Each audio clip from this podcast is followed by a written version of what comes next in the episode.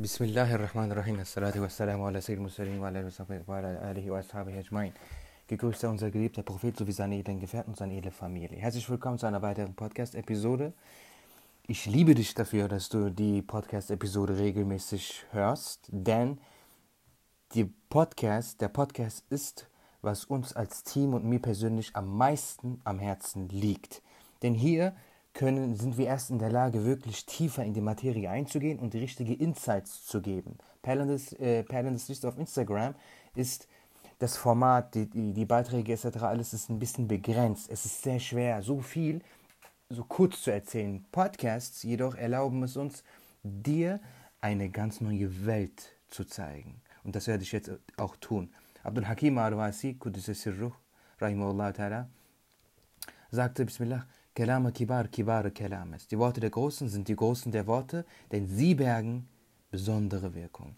Und deswegen werde ich dir jetzt einen Brief vorlesen des edlen Imam Muhammad Masum Faruqi, Friede sei mit ihm. Äh, genau, möge Allah seiner Seele gnädig sein. Und du wirst extrem davon profitieren, denn diese Worte haben besondere Wirkung. Wenn ein normaler Mensch etwas sagt, geht diese Information ins Gehirn. Wenn ein besonderer Mensch, ein Gottesfreund, etwas sagt, geht diese Information direkt ins Herz. Es wirkt. Also hör gut zu. Bismillah. Brief 23 aus dem ersten Band. Tawhid. Also der Glaube an die Einheit Allahs des Erhabenen ist auf zwei Arten. Der Tawhid der einfachen Leute und der Tawhid der Elite. Der Tawhid der einfachen Leute ist der Tawhid der ungebildeten Muslime. Der Tawhid der einfachen Leute besteht darin, La ilaha illallah zu sagen, seine Bedeutung zu kennen und daran zu glauben. Es ist, die falschen Götter der Ungläubigen abzulehnen und nicht daran zu glauben, dass diese falschen Götter die Eigenschaft der Göttlichkeit innehätten. Zu glauben, dass irgendein Geschöpf die Eigenschaft der Göttlichkeit hat, bedeutet, dieses Geschöpf zum Gott zu machen. Kein Mensch darf Gott genannt werden. Mit Eigenschaft der Göttlichkeit sind die Eigenschaften gemeint, die Allah dem Erhabenen eigen sind. Man muss daran glauben, dass nur Allah der Erhabene anbetungswürdig ist.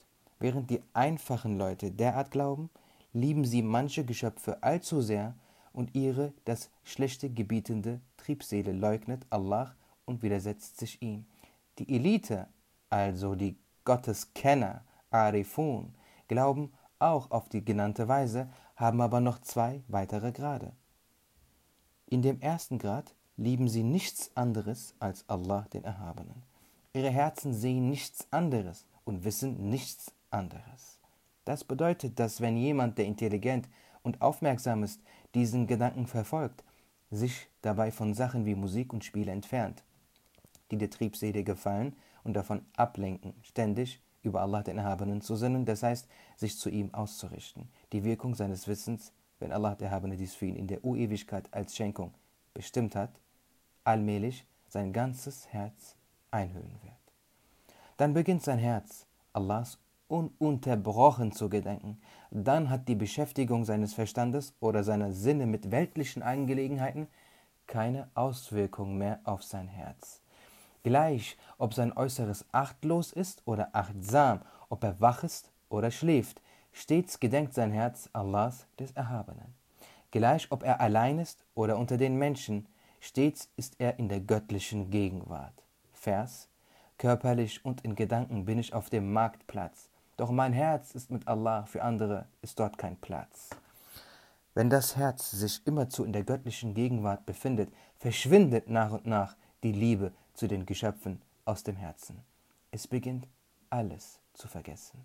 Es erreicht solch, einen Zustand, dass es, selbst wenn es will und sich zwingt, nichts in den Sinn kommt.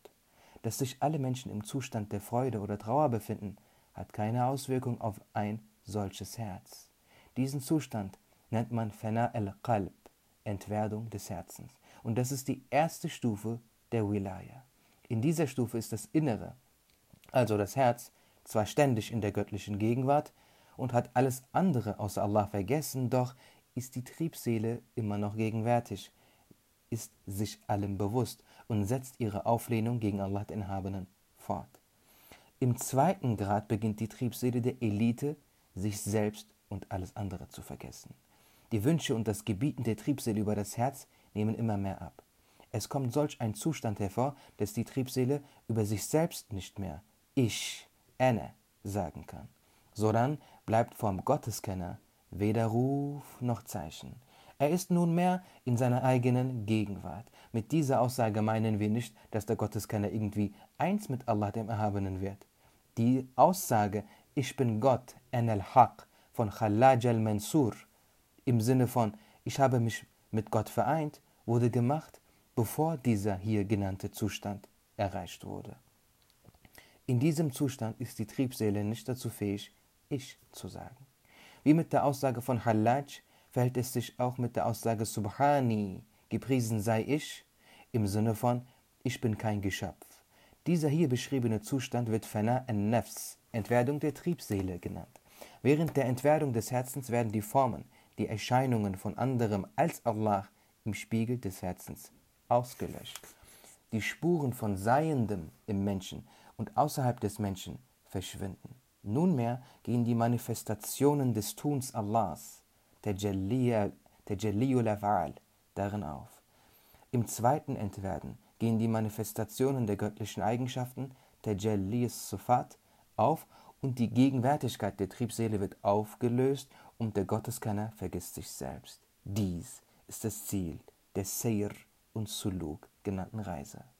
Abwesenheit der Geliebten ist nichts Kleines, auch wenn die Dauer nur kurz sein mag. Denn ein einziges Haar im Auge ist schon zu viel. Jeder weiß, was es vermag. Dieser Brief hat es in sich. Das, ist die, das, das erklärt hier die Anatomie einer spirituell-geistlichen Welt eines jeden Menschen, der dazu in der Lage ist, diese Reise auf sich zu nehmen. Und Perlen des Lichts dient dazu, dass wir als Community diese Reise zu Allahs Liebe aufnehmen. Das heißt, wenn wir in den Beiträgen, Stories, Livestreams von der, davon sprechen, dass wir Allahs Liebe als Ziel setzen sollen und unser Herz, den Garten des Herzens mit der Liebe Allahs gießen sollen, dann ist damit diese Reise gemeint. Wir nehmen diese Reise auf. Wir sind eine Karawane. Unser Kompass sind die Worte der großen Gelehrten, die verstehen, was Koran und Sunna bedeutet, meint. Und unser geliebter Prophet, allem voran, und mit diesem Kompass reisen wir als Karawane Richtung Kaaba. Dort erwartet uns die Liebe Allahs. Die Liebe Allahs, Rabbul Arshi, Rabbul Alamin. Also, indem wir diese Briefe in diesen Podcasts lesen, indem wir euch noch sehr viele andere wertvolle Informationen vorlesen, es folgen extrem spannende Dinge, wie zum Beispiel die Antworten auf die Lügen und Vorwürfe und Kritiken der Atheisten, atheistische Professoren gegen den Islam werden bloßgestellt, blamiert, beantwortet und beendet. Es erwarten uns sehr kostbare Dinge. Und je mehr wir diesen Inhalt, diese Informationen konsumieren und je mehr ihr tut, was wir euch sozusagen als Hausaufgaben aufgeben, desto näher kommen wir der Kaaba als Karawane gemeinsam. Deswegen hiermit eine erste Hausaufgabe. Istighfar. Vermehre deine Istighfar. Mindestens 100 am Tag sollte drin sein. Mindestens 100 Istighfar. Was heißt Istighfar? Istighfar ist ein Name eines bestimmten Gebetes. Das ist das Gebet für die Vergebung der Sünden. Hier betet man um die Vergebung der Sünden. Es gibt verschiedene Arten. Ich sage euch jetzt ein einfaches. Astaghfirullah min kulli ma Allah. Wenn du es richtig aussprechen willst, spul zurück. Astaghfirullah, astaghfirullah min kulli ma Allah. Allah. Nicht ha, sondern ha. Allah. So.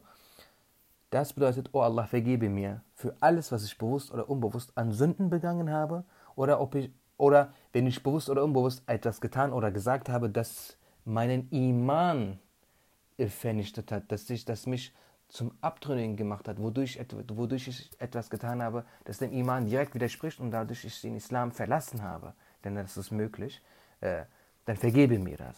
Bewusst oder unbewusst, wenn ich etwas getan habe. Min kulli Allah. Damit werden Sünden vergeben. wenn, indem du das sprichst, diese Worte reinigen das Herz von den Spuren der Sünden, denn jede Sünde hinterlässt Spuren der Finsternis in deinem Herzen, wodurch Gebete verrichten, Gutes tun, die schwerer fällt, Sünden für dich verlockender sind und schwerer sind, darauf zu darauf, es wird dann schwerer, sie, äh, auf sie zu verzichten. Also, Istighfar reinigt das Herz von den Spuren, von den Spuren der Finsternis und erleuchtet es. So sagte Rasulullah a.s. sinngemäß, ich verrate euch euer Problem und dessen Heilung. Euer Problem sind eure Sünden, dessen Heilung ist die Istighfar. Masalama. Ah, bitte äh, empfehle diesen Podcast bitte deinen Freunden, Bekannten oder äh, teils in deiner Story. Das würde uns extrem freuen. Masalama, assalamu alaikum.